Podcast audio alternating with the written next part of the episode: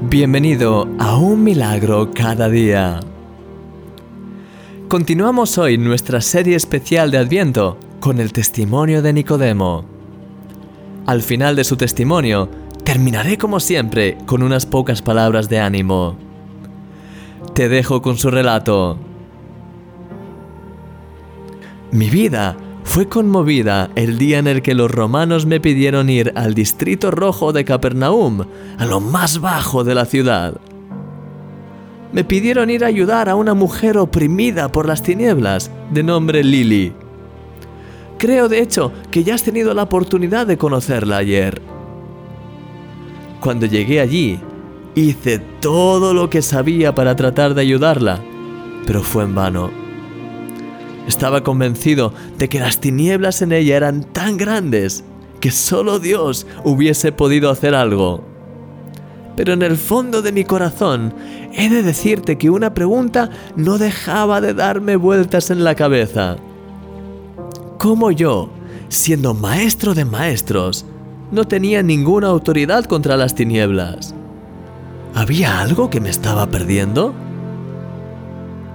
Lo que pasó unos días más tarde no lo hubiese creído nunca si no lo hubiese visto con mis propios ojos. Lily había sido liberada. Parecía una persona totalmente distinta, llena de paz y hasta con un nuevo nombre, María de Magdala. Jesús de Nazaret era quien había hecho este milagro. ¿Quién sino Él tendría respuestas a mis preguntas? Cuando le vi enseñando y sanando a un paralítico delante de la multitud, no me quedó ninguna duda. Tenía que hablar con él. Accedió a verme en un lugar secreto para así poder hablar libremente. Cuantas más preguntas le hacía, más me daba cuenta de que su reino no era lo que esperábamos los judíos. Él no había venido para darnos libertad de los romanos, él había venido para darnos libertad del pecado y de las tinieblas. Podía sentir la vida fluyendo a través de cada una de sus palabras. Mi corazón me decía que Él era aquel por quien había esperado toda mi vida, el Mesías prometido.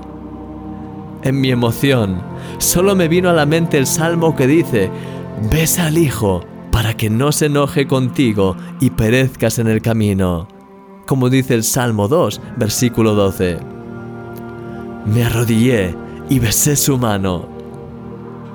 Él entonces me levantó y terminó el pasaje diciendo mientras me abrazaba, benditos todos aquellos que encuentran refugio en Él. Su abrazo era como olas del más puro amor que jamás había sentido. Es en ese momento que lo supe.